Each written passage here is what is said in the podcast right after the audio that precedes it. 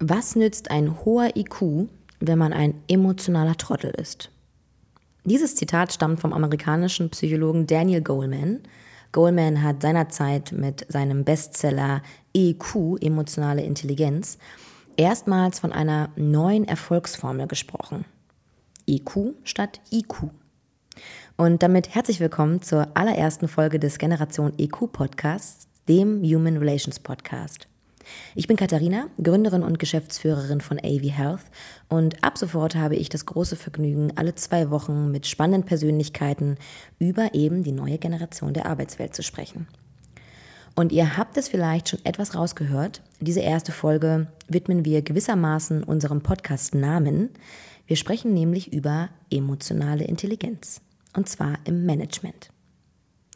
Bei emotionaler Intelligenz sprechen wir übrigens von der Fähigkeit, die eigenen Emotionen zu verstehen, sie zu steuern, um zum Beispiel Stress abzubauen oder effektiv zu kommunizieren, aber auch von der Fähigkeit, sich in andere einzufühlen, Herausforderungen zu bewältigen und Konflikte zu entschärfen.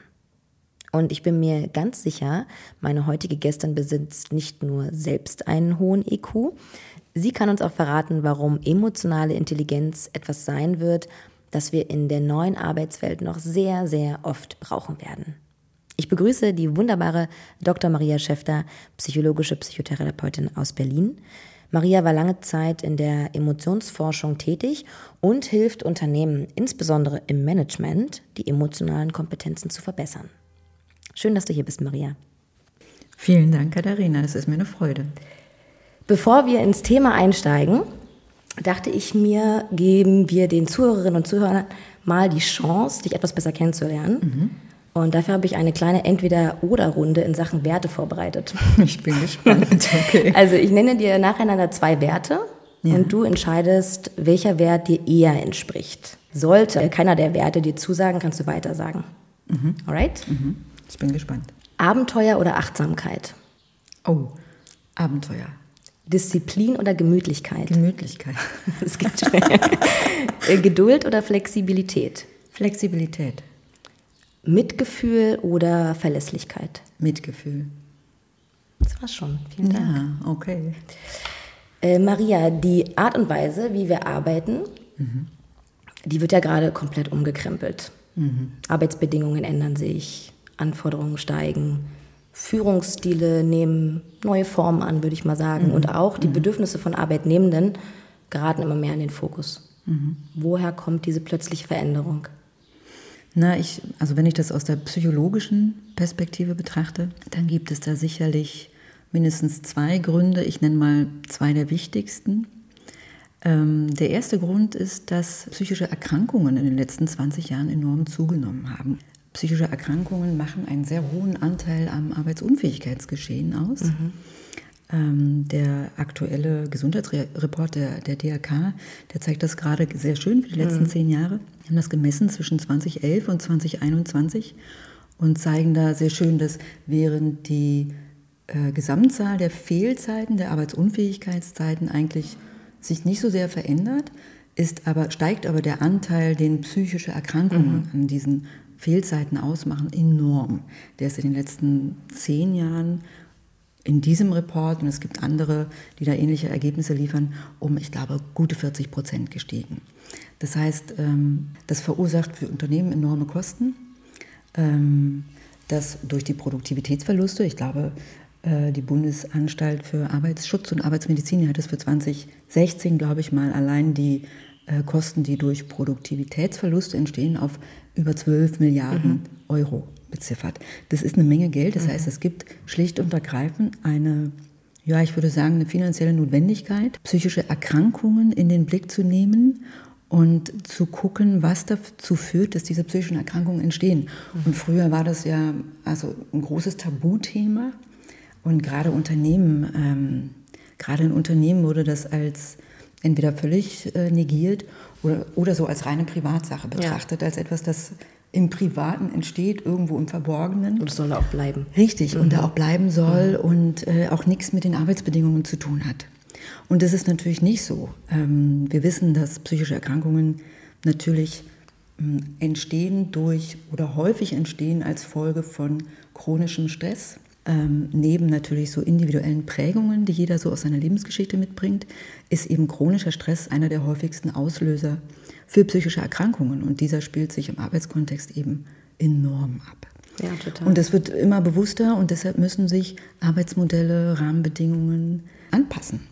Was meinst du denn, inwiefern da so der Generationenwandel oder auch so der Wertewandel, ja, der absolut. die Generation mitbringt, wie, wie viel Anteil hat er an diesem ganzen Ja, das ist der zweite Faktor. Ne? Also das ist tatsächlich der zweite Faktor. Ähm, der hat natürlich auch einen großen Anteil, weil die ganze junge Generation, ne? also was man so schön die Generation Y und Z nennt, ne? das sind die Jahrgänge so ab 1980 ähm, folgend. Du sitzt dir gegenüber. genau, ich äh, gehöre da nicht mal ganz rein. Ähm, ich bin Generation X, habe ich gelesen, das wusste ich auch noch nicht. Ähm, Aber genau. auch ja noch ein großer Teil des Arbeitsmarktes. Ne? Ich meine, ja. wir haben jetzt insgesamt vier Generationen ja. gerade auf dem ja. Arbeitsmarkt. Das ist eigentlich ganz spannend.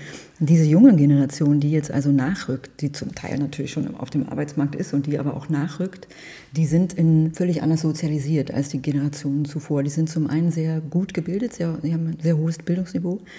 Und die sind in, ich sag mal, zumeist äh, relativem Wohlstand aufgewachsen. Mhm. Und was die natürlich sehr geprägt hat, oder ne, war, die, war die Globalisierung, die stattgefunden hat seit den 80er Jahren und die Digitalisierung. Absolut.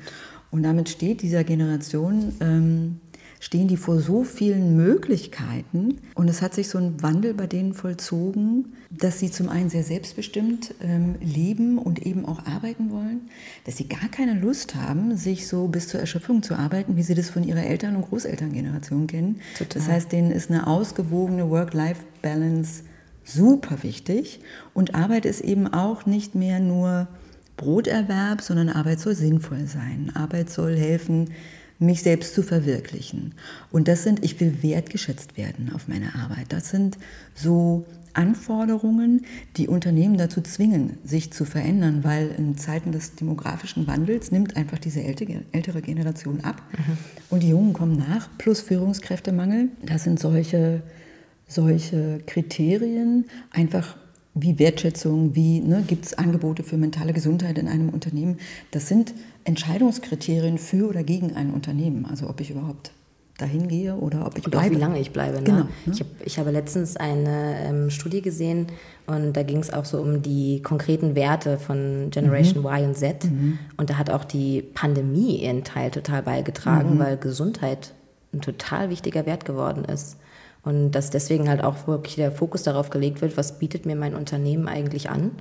Aber natürlich auch, Riesenthema und auch eines der häufigsten Kündigungsgründe, und da sind wir auch so bei unserem Thema, mhm. Management und Führungskraft oder Führungsverhalten auch.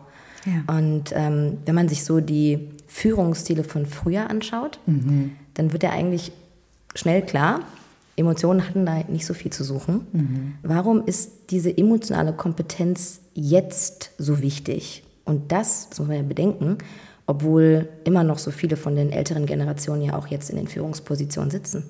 Also es ist schön, dass du das sagst, auch dass du ähm, sagst, ne, Emotionen waren ne, in der alten Führungsriege, ich sag mal, äh, etwas despektierlich, hoffentlich kommt das nicht so an. Ältere Führungsriege. Ich habe auch schon ältere gesagt. genau. Es sind ja ähm, nur mal die älteren Generationen. Genau. Ähm, ja, die, ähm, ich sag mal so, die klassische Führungsidee war halt, ne, tatsächlich Emotionen haben da nichts zu suchen. Es geht rein um die Sache. Mhm. Äh, aber das muss man einfach mal so klar sagen, das hat original noch nie gestimmt. Es ging nie nur um die Sache. Also wir sind, wir sind menschliche Wesen und auch zuallererst, bevor wir Projektmanager sind, bevor wir irgendein Controller sind, bevor wir Führungskraft sind, sind wir menschliche Wesen. Und Menschen haben Gefühle. Gefühle sind ähm, erstaunlich überdauernd im Laufe der Evolution. Die haben sich nicht rausgemändelt wie der Blinddarm, der nur noch als Wurmfortsatz existiert, ja, sondern die sind, die sind erstaunlich stabil mhm. im Laufe der Evolution mhm. geblieben. Das heißt, die haben eine Aufgabe, die haben eine Funktion. Und ähm, Gefühle haben erstmal die Funktion, soziale Interaktionen zu, naja, ermöglichen, sage ich mal. Aber sie haben vor allem auch die Funktion, mir etwas über meine Bedürfnisse zu erzählen. Ja, total. Was ich brauche, was ich mag, was ich nicht mag. Und Gefühle auszuklammern, ähm, ist immer eine schlechte Idee, weil de facto steuern Gefühle unser Denken und eben auch unser Tun. Und das ist eben auch im Arbeitskontext so.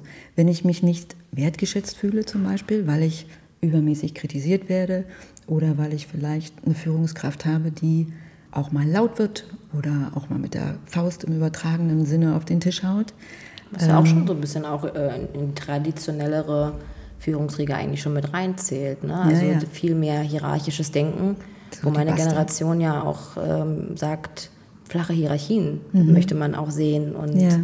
ja. aber ich muss schon sagen, ich, ich ähm, gerade so in Punkt Werte. Also ich finde es ja schon krass, die Vorstellung, dass jetzt die traditionelleren Führungsstile, mhm die leben ja auch schon irgendwie immer mit ihren Werten. Ja. Ne, also die haben halt irgendwie eventuell 20, 30, wenn nicht sogar 40 Jahre, äh, sind sie vielleicht in der, in der Arbeitswelt und haben da ihre tief verankerten Überzeugungen auch über die Art und Weise, wie sie halt leben, also mhm. Privatleben, aber auch mhm. Arbeitleben sehen.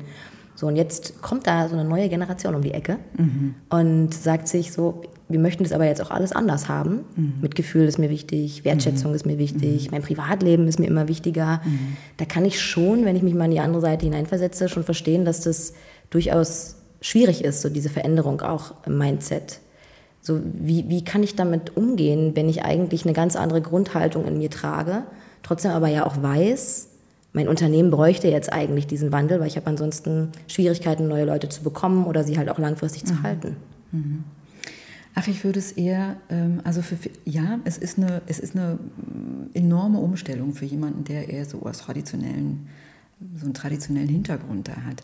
Und man muss ja auch sagen, dass äh, ne, die Führungskräfte, die machen das ja nicht, weil sie, also niemand reagiert so übermäßig kritisch zum Beispiel oder aggressiv oder feindselig, ähm, weil er prinzipiell eine böse Absicht ja, hat. Ja, total, finde ich auch. Das macht niemand. Mhm. Ähm, meistens ist es eben so, dass die Menschen aus der Generation, aus der sie stammen, eben selber nicht lernen konnten, mit ihren eigenen Gefühlen, äh, ihre eigenen Gefühle wichtig zu nehmen und mit denen so umzugehen, dass ähm, die Beziehung zu ihren Mitmenschen eben potenziell gefördert wird oder intakt bleibt. Mhm. Und insofern würde ich das eher als äh, Chance begreifen. Es ist tatsächlich, es ist wahnsinnig anstrengend, sich da umzustellen, aber es ist auch ein Entwicklungsgeschenk. So.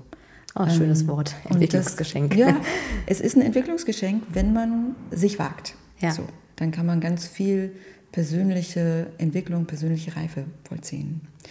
Und vielleicht komme ich noch mal kurz zu dem, zu dem Punkt zurück, warum das warum es einfach so schwer ist oder so schwierig ist, diese Gefühle aus dem Arbeitskontext rauszulassen. Mhm. Weil wenn ich mich zum Beispiel übermäßig kritisiert fühle als Mitarbeitende, dann werde ich möglicherweise nicht ganz so motiviert arbeiten, wie ich arbeiten würde, wenn ich mich wertgeschätzt fühlen würde. Ähm, manche Menschen, die übermäßig, nehmen, bleiben wir mal bei diesem Beispiel, kritisiert wird, werden, die fangen an zu mauern, je nach Typ. Ne? Oder fangen an zu protestieren, aber eben auf der Sachebene. Nicht direkt, ne? es werden Konflikte nicht eben direkt zwischenmenschlich ausgetragen, direkt angesprochen, sondern dann wird auf der Sachebene agiert. Mhm. Und deshalb kommt man dann in der Sache ganz oft nicht vorwärts. Da wird es dann vielleicht in einem Team äh, wochenlang nicht möglich, sich auf irgendeine konkrete Vorgehensweise zu einigen, weil man Meeting um Meeting ringt miteinander. Und da geht es eigentlich um zwischenmenschliche Konflikte. Und so wird letztlich natürlich auch, wenn es in der Sache nicht vorwärts geht, ähm, wirkt sich das negativ auf die Produktivität aus und auf das Klima. Würdest du ähm, aber sagen, dass das ähm, auch schon immer ein Thema war? Also ja. wenn man so sich so, also meine Vorstellung, wie das so früher ist, oder man hört es ja auch manchmal so, manchmal gibt es ja so eine Metaphern, so, mhm. darüber haben wir uns früher halt irgendwie nicht kümmern müssen, dass die Leute das einfach irgendwie leichter konnten wegzustecken? Oder meinst du, es herrschte einfach vor und dementsprechend war auch einfach die Produktivität oder auch die Effizienz in einem Unternehmen dadurch einfach auch schon immer gefährdet? Äh, also ich glaube, ja, diesen Faktor gab es schon immer und der hat sicherlich immer schon auch die Effizienz eines Unternehmens gefährdet. Gleichzeitig war aber die Generation der Mitarbeitenden auch eine andere, als es heute der Fall ist. Ne? Die haben sich dann eben häufig auch eher, naja, ich sag mal, abgefunden mit diesen hierarchischen Strukturen. Die kommen ja aus der gleichen Generation. So. Ähm, insofern war das sicherlich, ich sag mal, ein besserer Match, als es heute der Fall ist.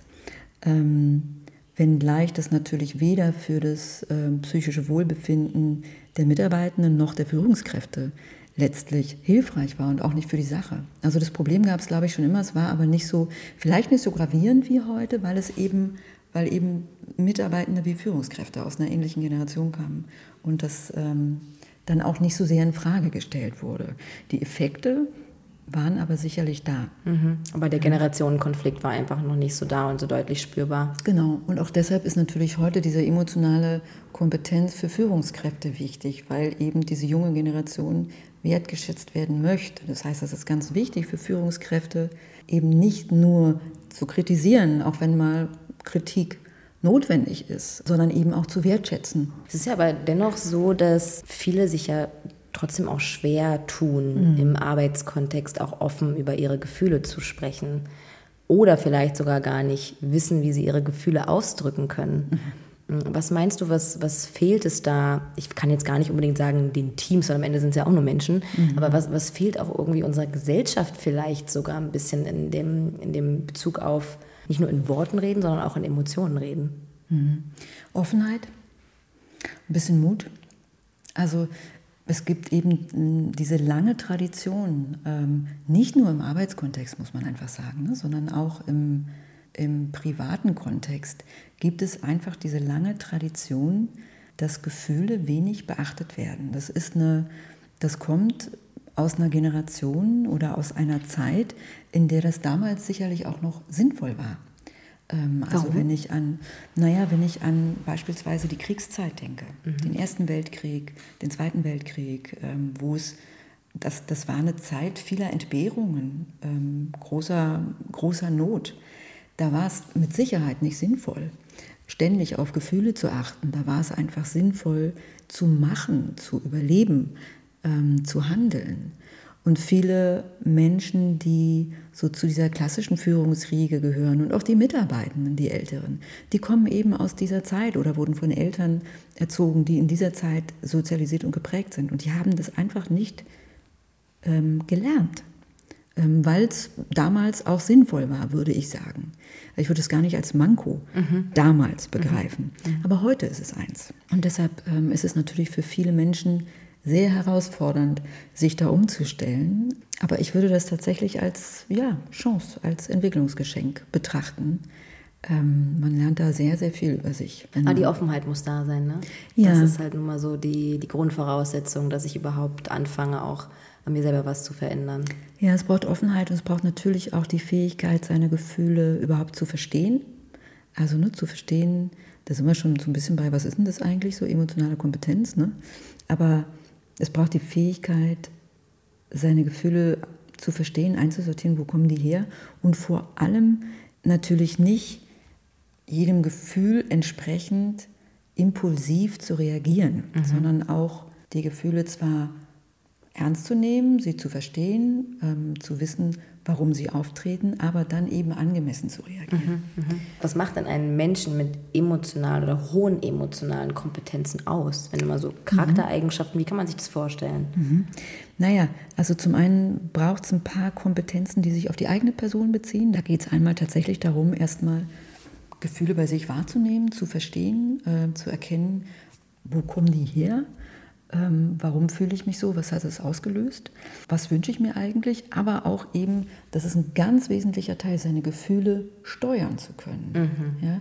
Also sich so einfangen zu können, also dass ich mich trotzdem so verhalten kann, dass es der Situation angemessen ist. Mhm. Und auch dem meinen Gegenüber, ne? Richtig, und auch dem Gegenüber. Mhm. Das heißt, wenn ich irgendwie zum Beispiel im Arbeitsalltag merke, es ist wahnsinnig viel, ich habe wahnsinnig viel auf dem Tisch, dass ich dann eben ne, bei mir selber merke, okay, ich gerate unter Druck, ich gerate in Stress und immer wenn ich das tue, also immer wenn ich dieses Gefühl habe, dieses Erleben habe, dann neige ich dazu, hektisch zu werden. Sowas sollte man über sich wissen, sowas sollte man erkennen, um das dann unterbrechen zu können, um dann irgendwie zu sagen, okay, jetzt mal ne, dreimal tief durchatmen, ich mache trotzdem die Dinge in Ruhe. Also das gehört erstmal auf der individuellen Ebene dazu. Ne? Ähm, so ein gutes Verständnis davon zu haben, wie fühle ich mich wann und was neige ich dann zu tun. Ja, wie ticke ich eigentlich. Genau. Ja. Ne? Ja. Und, ähm, und sich da eben auch steuern zu können. Ja. Und dann braucht es natürlich ein paar Fähigkeiten bezogen auf mein Gegenüber.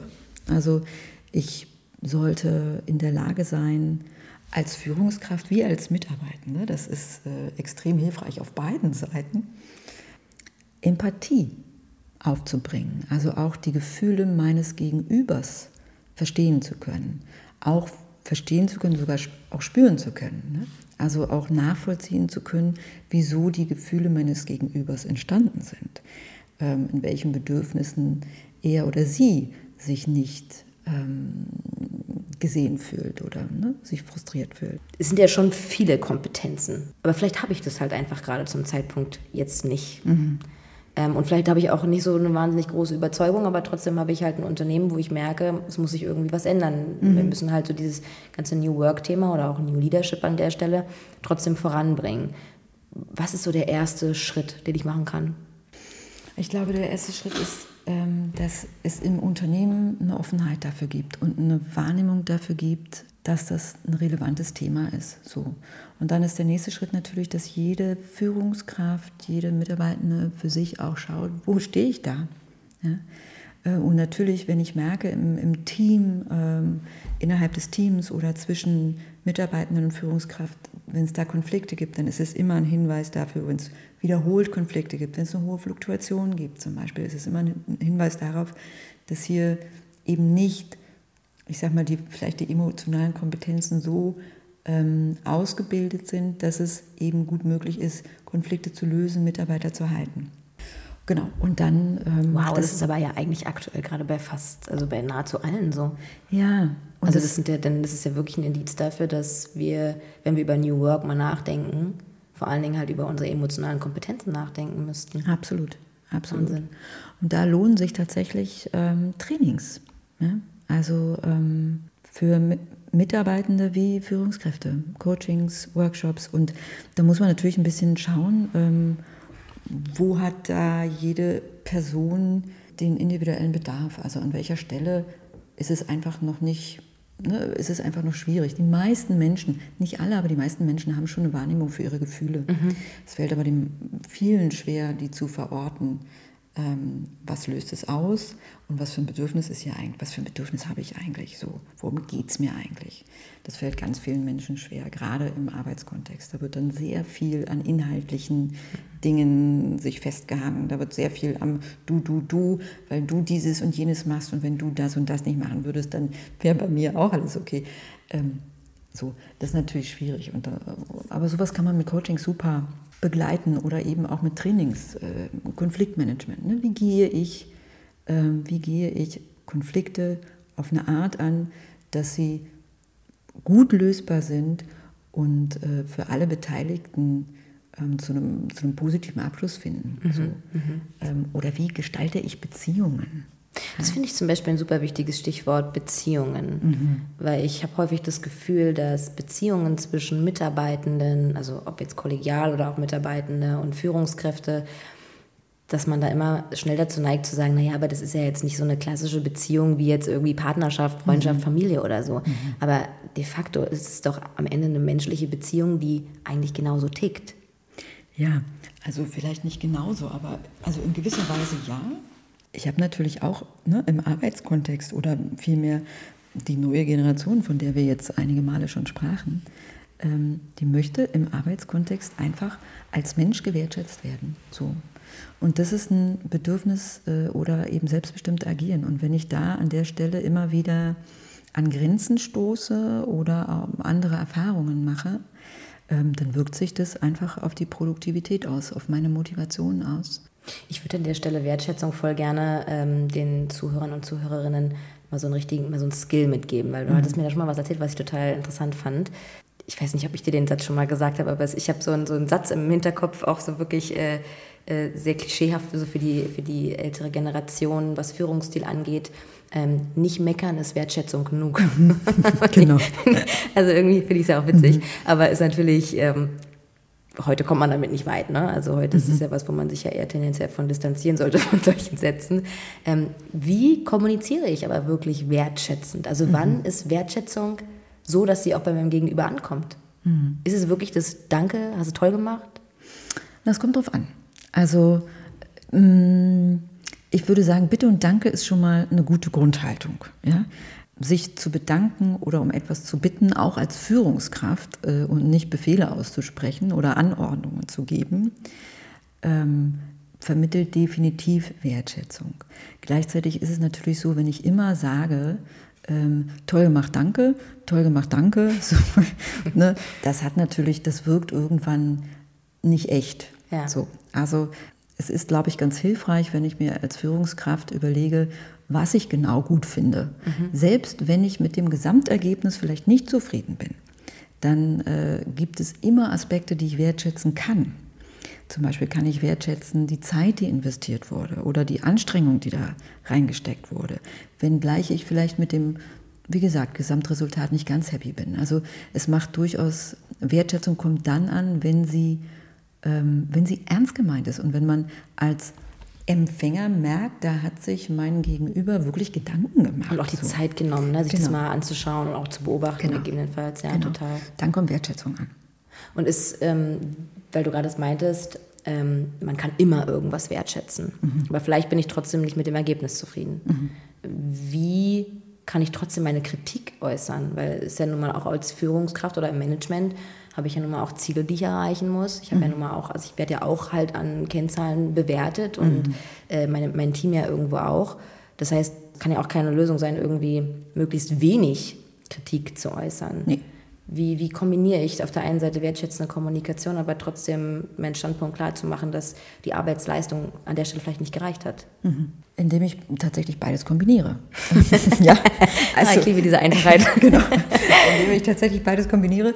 Ähm, und auch das, bevor ich vielleicht nochmal konkreter darauf eingehe, natürlich ist auch das eine Tatsache. Ne? Es muss auch ausgehalten werden können. Kritik okay. muss auch ausgehalten ja. werden können. So.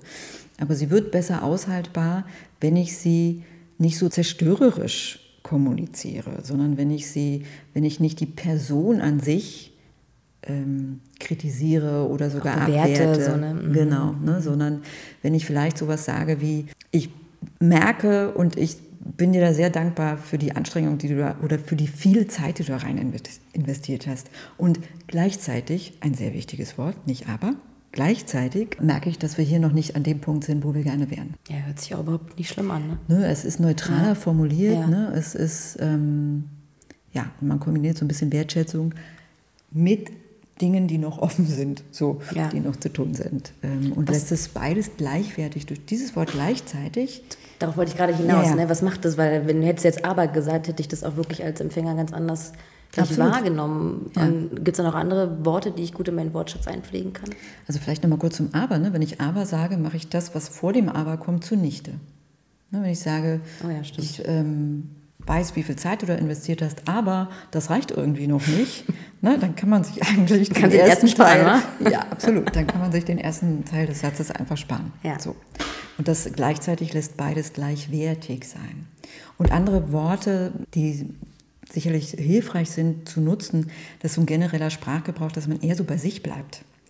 Ähm, dass man nicht sagt, du hast schon wieder nicht die Zahlen pünktlich abgeliefert, sondern irgendwie von sich spricht äh, und sagt, hm, ich warte schon eine ganze Weile auf die Zahlen. Ja. Zum Beispiel. Ja. Ähm, also, dass man wirklich versucht, bei sich zu bleiben, über sich zu sprechen und ähm, Wahrnehmungen schildert, Dinge, die ich beobachten kann, ich sehe, ich höre, ich merke. Das ist irgendwie so ein ganz, mhm. also das ist vielleicht noch so ein ganz guter Hinweis. Ist es denn eigentlich so ein, ein Klischee, dass Leute mit einem hohen IQ automatisch auch einen geringeren EQ haben? Naja, Klischees haben ja immer auch irgendwo so einen kleinen Wahrheitsgehalt. Ne? Und es gibt natürlich Menschen, die einen sehr hohen IQ haben, die wenig emotionale Kompetenzen haben. Also wenn wir mal an so Mathe-Genies denken oder so, ne, oder so, so absolute IT-Genies, ähm, da gibt es solche Menschen, die brillanten Fähigkeiten auf der kognitiven Ebene haben und auf der emotionalen Ebene aber nicht gut zurechtkommen. Mhm. Die gibt es. Mhm. Gleichzeitig würde ich sagen, ist das kein genereller Zusammenhang, sondern eher im Gegenteil. Also es ist natürlich so, dass Menschen mit einer guten emotionalen Kompetenz ihre kognitiven Fähigkeiten sehr viel besser einsetzen oder entwickeln können. Das ist bei Kindern schon so. Und das ist im Erwachsenenalter eben auch so. Und umgekehrt kann ich natürlich auch, wenn ich eine, ich sag mal, mindestens ausreichende oder gute ähm, Intelligenz habe, dann hilft mir das auch, meine emotionalen Kompetenzen zu entwickeln. Also es gibt eher so diesen tatsächlichen Zusammenhang zwischen beiden.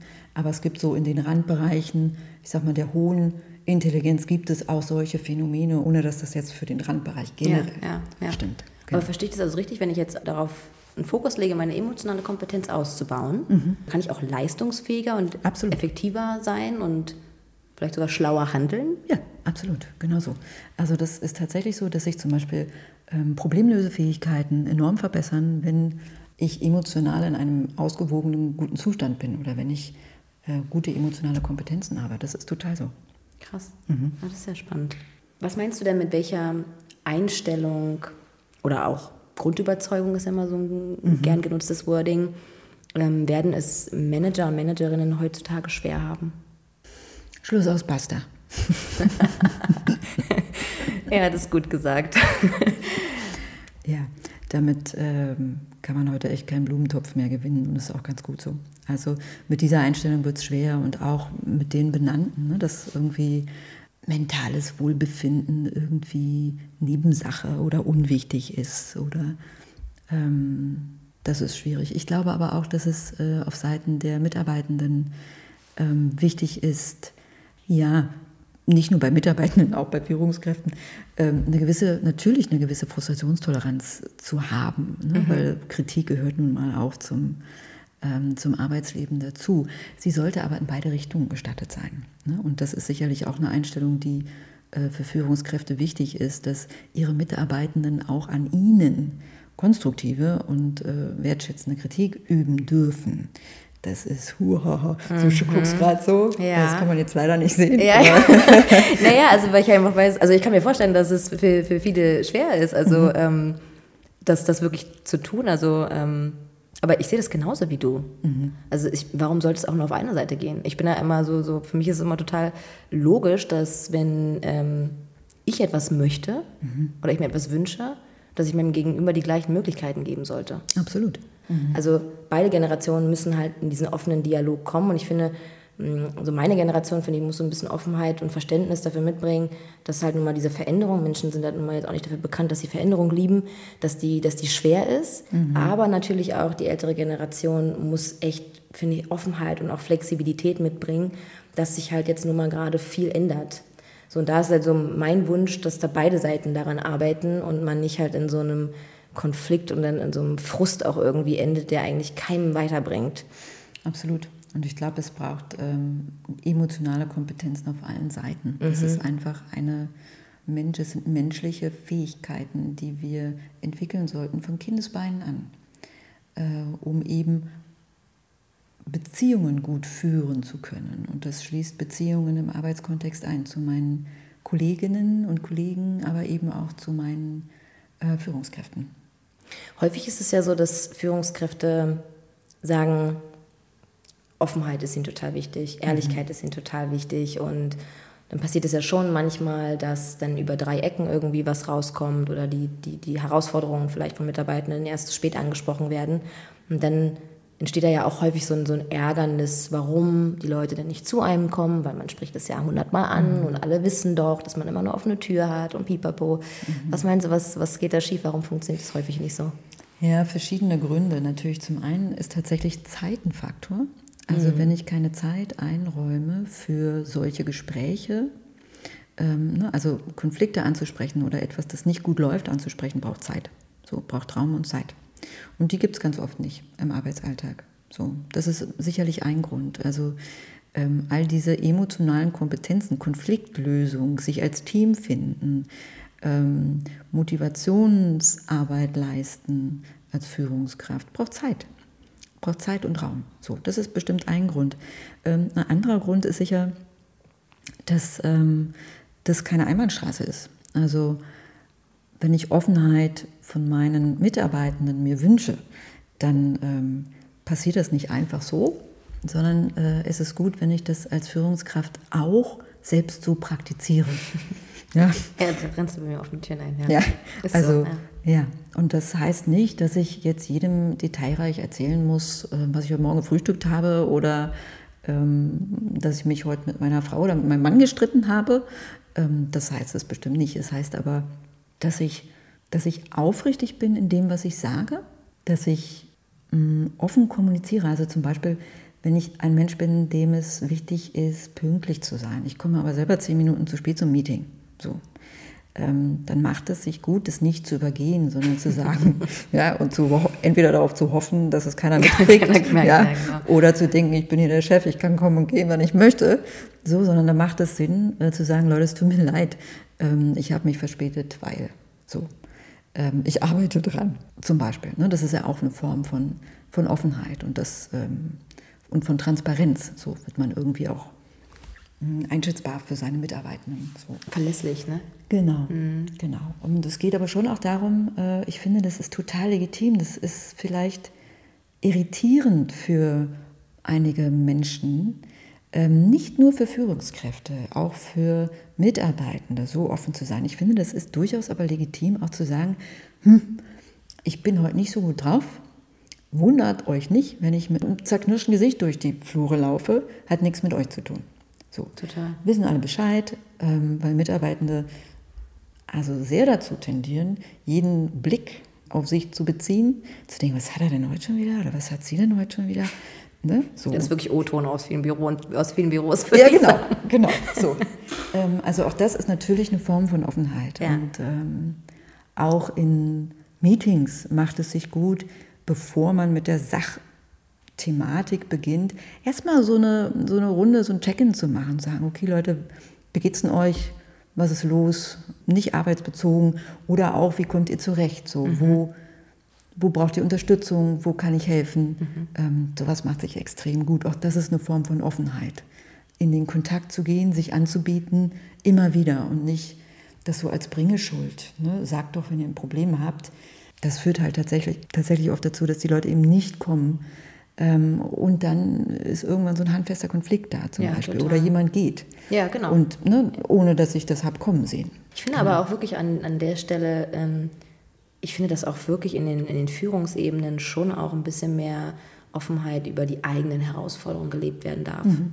Also ich meine, klar, Führungskräfte haben dann vielleicht auch häufig noch so diesen Anspruch, immer als, also stark wirken zu wollen. Ne? Mhm. Wenn man da sind wir jetzt bei einem anderen Thema, da können wir auch noch mhm. wahrscheinlich einen ganzen Podcast mhm. drüber machen, aber so der, der innere Anspruch, ne? immer stark sein zu müssen, vielleicht vieles alleine machen wollen.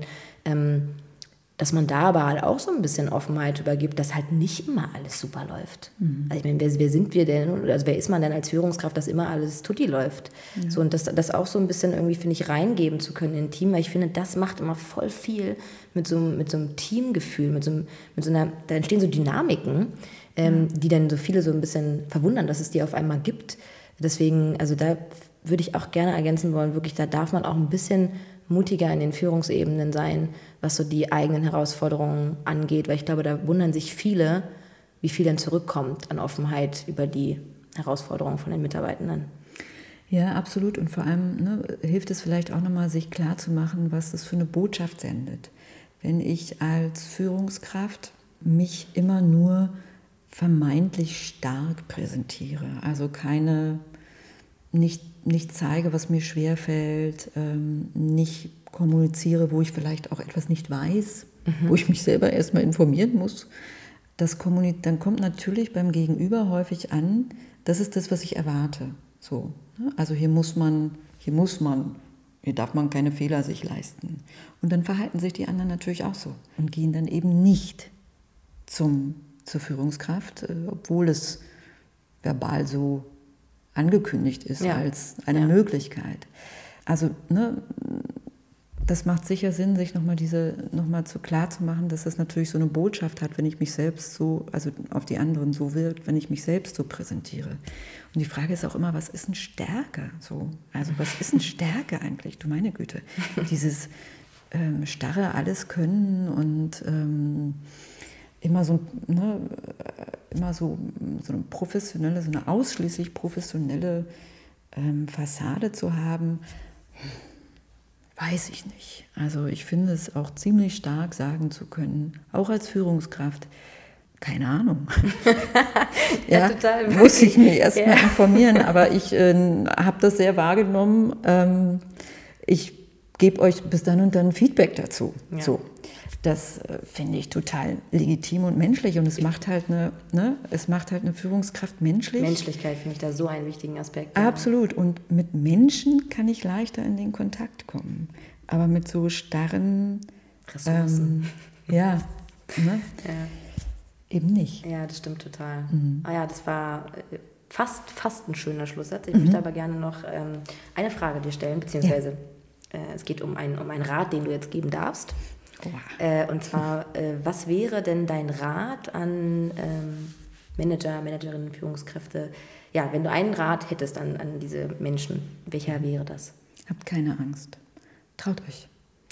Traut euch, euch selbst da besser zu verstehen, eure Gefühle kennenzulernen ähm, in diesen zahlreichen potenziellen Konfliktsituationen mit Mitarbeitenden da passiert Magie, wenn man sich mit seinen eigenen, da verlässt man sein, seine Komfortzone, wenn man sich mit seinen eigenen äh, vermeintlichen Unzulänglichkeiten, die keine sind, auseinandersetzt, mit seinen Unsicherheiten, mit seiner Hilflosigkeit, die man als Führungskraft eben auch oft spürt, ähm, mit dem Druck, mit ähm, dem Ärger und sich darauf einzulassen und zu erforschen, äh, wie ich damit einen guten Umgang finden kann das ist ein großes Abenteuer. Das glaube ich. Maria, es hat mir ganz viel Spaß gemacht. Ja, mir auch. Vielen Dank für deine Zeit und ähm, ja, erstmal schöne Ostern. Sehr gern. Ich danke dir.